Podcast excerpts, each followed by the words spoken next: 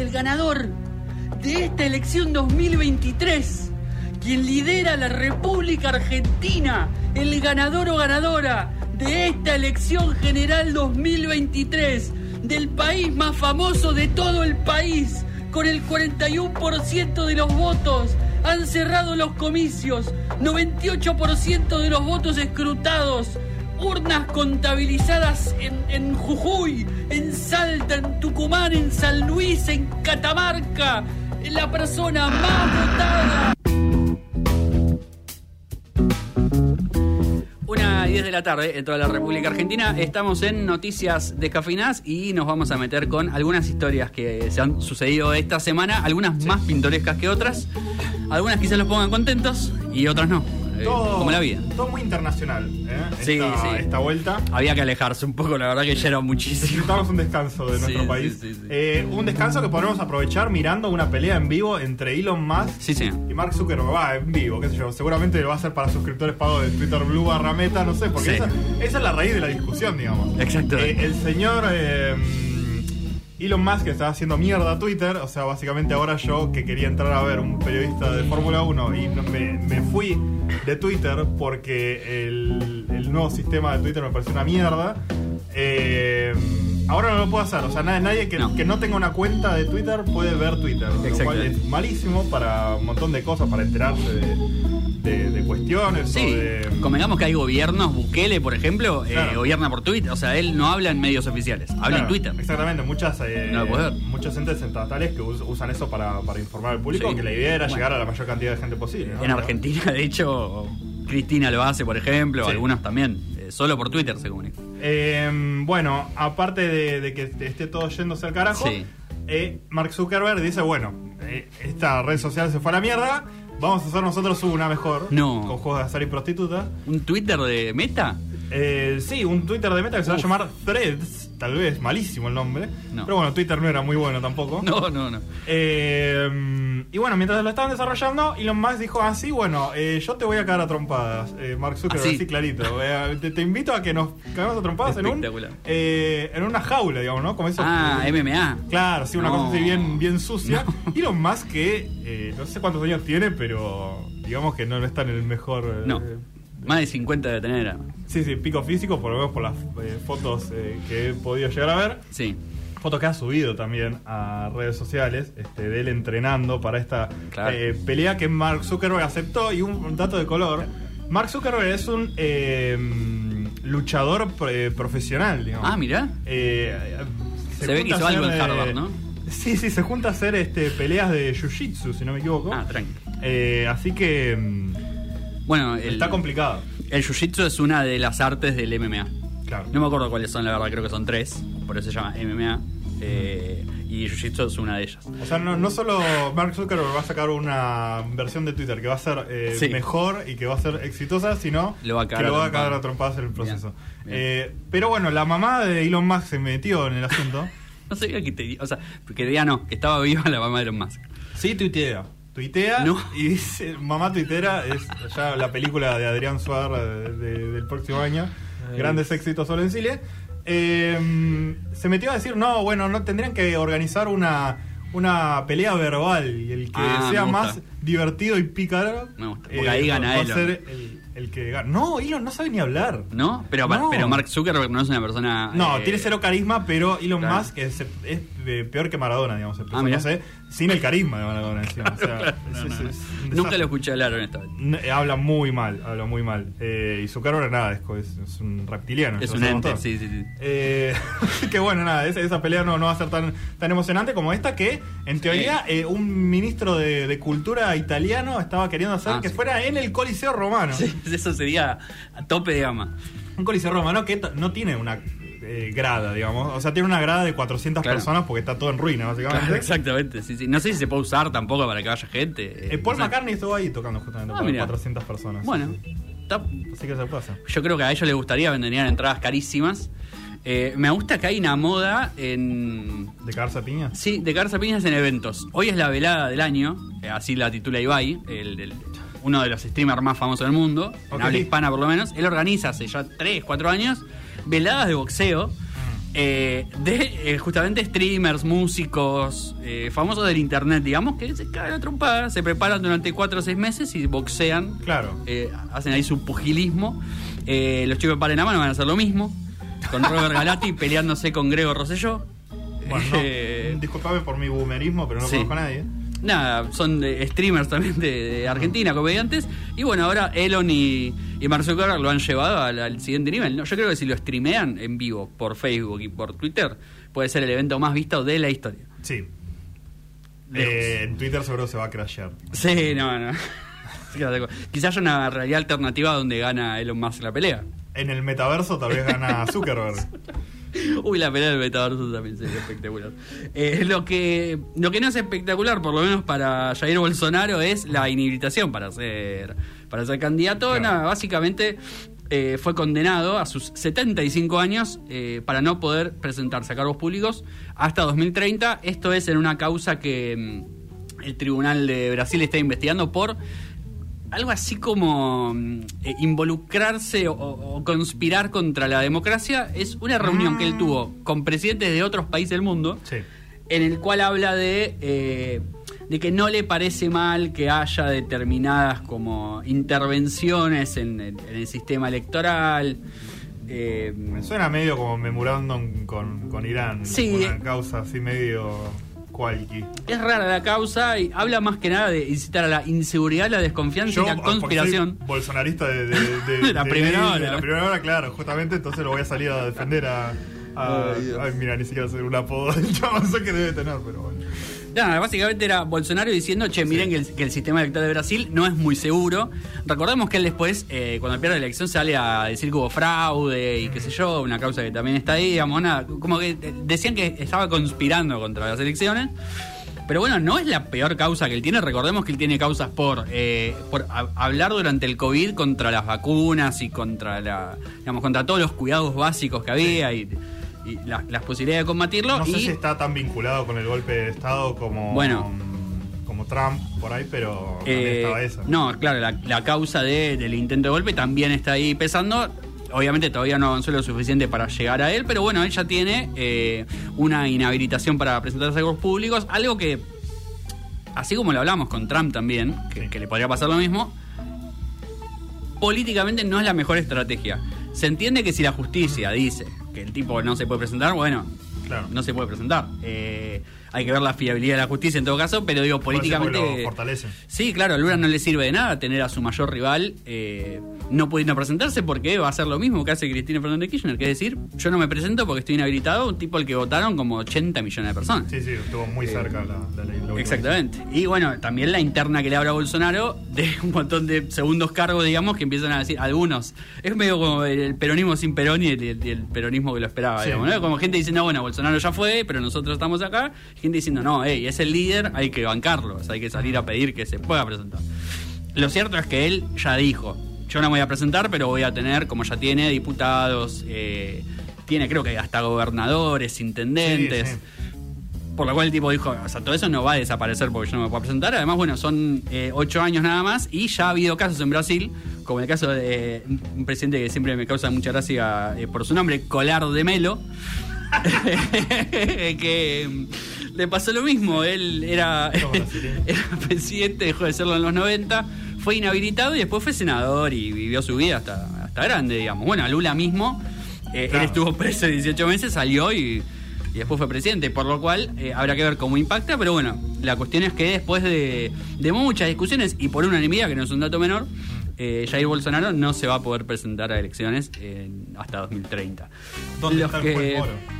Sí, ¿dónde está el juez Moro? Bueno, los jueces andan ahí en todo el mundo haciendo de las suyas. Eh, en Estados Unidos han, han avanzado en una oleada conservadora hace ya bastante tiempo Sí. eh, y hubo en estos en estas últimas semanas o en esta misma semana algunas resoluciones que eh, bueno muestran un poco la gravedad ¿no? de, de las decisiones que toman en este caso mm, Sí, lo loco del Eh, sistema de tener unos jueces que están ahí de por vida, sí que es casi imposible sacarlos de ahí. o sea, Exactamente. eh, Y que no nada. se vota, ¿no? No, o sea, Sí, no, sí. no- no los elige nadie, basi- se eligen entre ellos, en todo caso.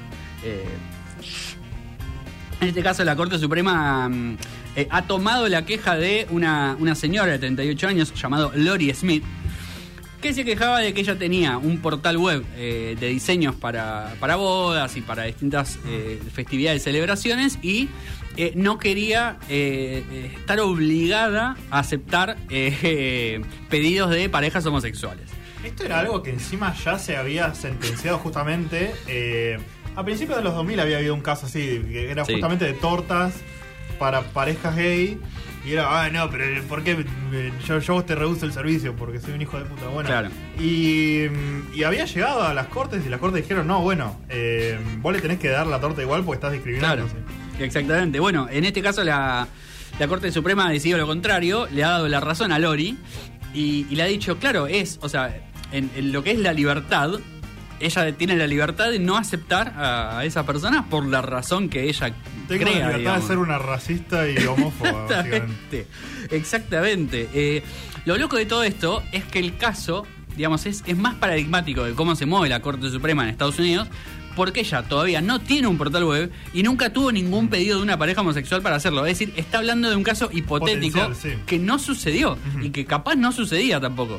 Eh, pero ella ya lo planteó y la Corte Suprema le está dando la razón sobre algo que no pasó. Claro, pero O ya sea, está ahí gestionando con tienda nube algo así. para- Sí, sí, o sea, estaba, estaba ahí, la mina ya había un negocio, ahora es famosa la, la Ya- Lori Smith. Ya me hice Eh, un logo.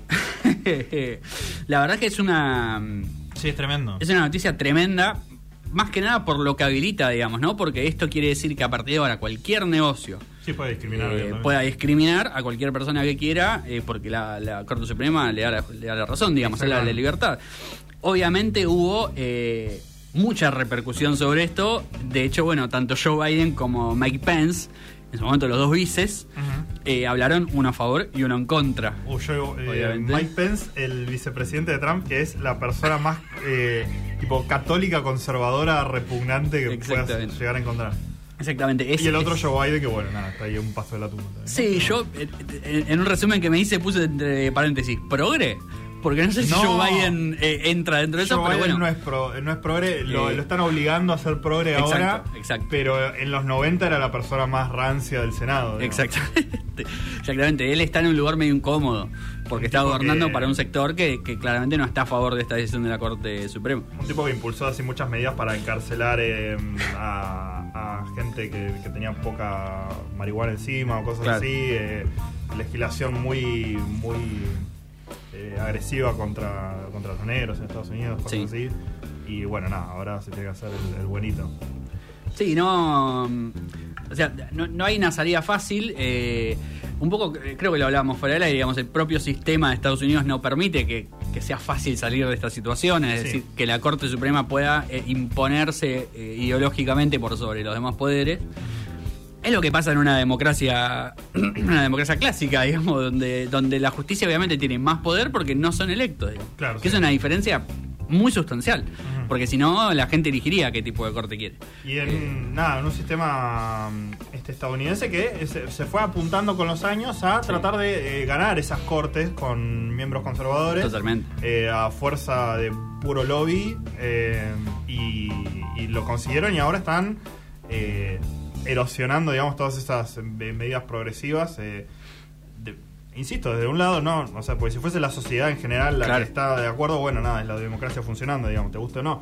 Pero es más un tema de... mm, de grupos conservadores que financian con plata cosas y cuando Sí. vos vas y haces una encuesta al público, eh, la- el público está eh, muy, muy a favor de, de la libertad de elegir en el aborto, por ejemplo, en, Claro. en cuestiones de, de aceptación de derechos de, de la comunidad LGBT y, y no se representa en, en los sistemas eh, más importantes como puede ser la, la Corte. Ya, habíamos hablado en este programa de, de uno de los jueces que está recibiendo Sí. eh, viajes a Vietnam en primera clase en cruceros eh, por le están pagando de hecho la universidad al, al hijastro Eh, y la misma Corte Suprema este, este mismo juez ahora también votó para mm, eh, decir que la decisión de Joe Biden de perdonarle deuda estudiantil a un Sí. montón de jóvenes, a 37 millones de jóvenes, entre 10 mil y 20 mil dólares de sus préstamos estudiantiles.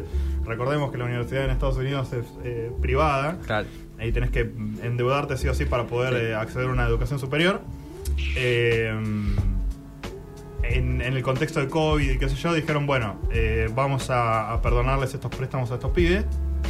Una educación que debería ser gratuita, ¿no? Porque lo Claro, beneficia claro. todo. Exacto. Pero bueno, ellos tendrán sus sistemas ahí que evidentemente están funcionando bárbaro. Eh, y la Corte Suprema ahora dice, no, no tenés la facultad para decir eso.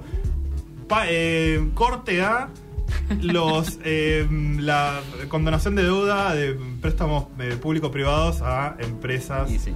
eh, y grandes empresarios eh, durante la pandemia, que eso está perfe- perfectamente legal. Pero si es un pobre pibe, Claro. no, es anticonstitucional. Exactamente. Bueno, una, eh, una de las mayores victorias de Donald Trump, sin dudas, eh, el- la modificación de la Corte Suprema, y creo Sí. que logró meter dos o tres miembros, Sí, creo que dos. Eh, porque ahora todas las decisiones son 6 a 3. Exacto, Los exacto. seis son Logró esa mayoría. los eh, tres un poco también por casualidad, digamos, porque ustedes saben que la corte generalmente es eh, se cambia el miembro cuando alguien muere o bueno renuncia, que es mucho más raro. Generalmente mueren con Sí. los cargos. Y tuvo la suerte, entre comillas, que se murieron, creo que dos miembros, uno Sí. renunció y uno se murió. Y ahí pudo meter a sus dos a sus dos muchachos. eh, Le habían pedido a otra vieja eh, progresista, digamos, eh, entre comillas, ¿no? Como puede ser un juez progresista. sí, sí, claramente. claramente. Eh, le habían dicho, mientras estaba gobernando Obama, che, retirate porque te vas a quedar muriendo con este Trump. ¿Y qué pasó? Bueno, y sí. y ahora los nominaron. Exactamente. Bueno, pasó un poquito con, con Macri, ¿no? Sí, totalmente, totalmente. Bueno, de hecho es algo que eh, es evidente que pasa en toda la en toda la región, por lo menos, eh, porque Bolsonaro también tuvo una corte claramente que le hizo muchos favores. Sí. Eh, el macrismo, bueno, tiene relaciones con la justicia conocidísimas. Acá lo hablábamos sí. también, digamos, hubiera escondido eh, y demás. Algo que es muy común y que, como decimos, es muy difícil de, de- de solucionar, digamos. Acá en Argentina se está intentando hacer un juicio a la. Eh, un político a la Claro. justicia, Rosati sobre todo, que se autonominó presidente de la corte. es increíble. O sea, él, él solo se votó y es presidente. O sea, no existe, no existe en ningún lugar del mundo. Eh, y bueno, en- como decíamos, en Estados Unidos eso es más difícil.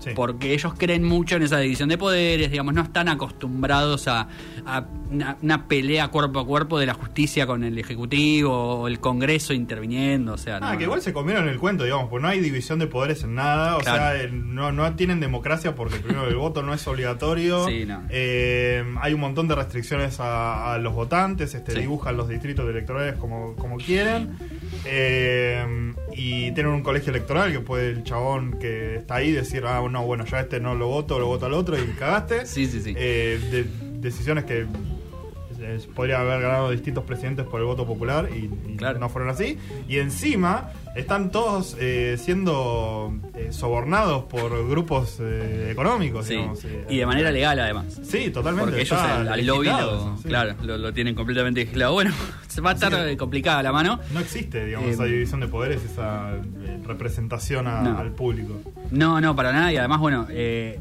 ustedes sabrán, la Corte, la- digamos, la Corte Suprema de Estados Unidos tiene has- hasta ahí poder porque los estados eh, tienen sus propias legislaciones, y Sí. tienen sus propias cortes, pero lo que hacen es marcar una tendencia, digamos. La Corte Sí. Si la Corte Suprema Federal dice que esto no se puede hacer o que esto sí se puede hacer, todo lo demás dicen, bueno, sí. Claro, en el momento en el que se prohibió el, el aborto de nuevo, después de haber estado garantizado durante un montón de décadas, Exacto. dijeron, bueno, en realidad no es que lo prohibimos, es una decisión de los estados.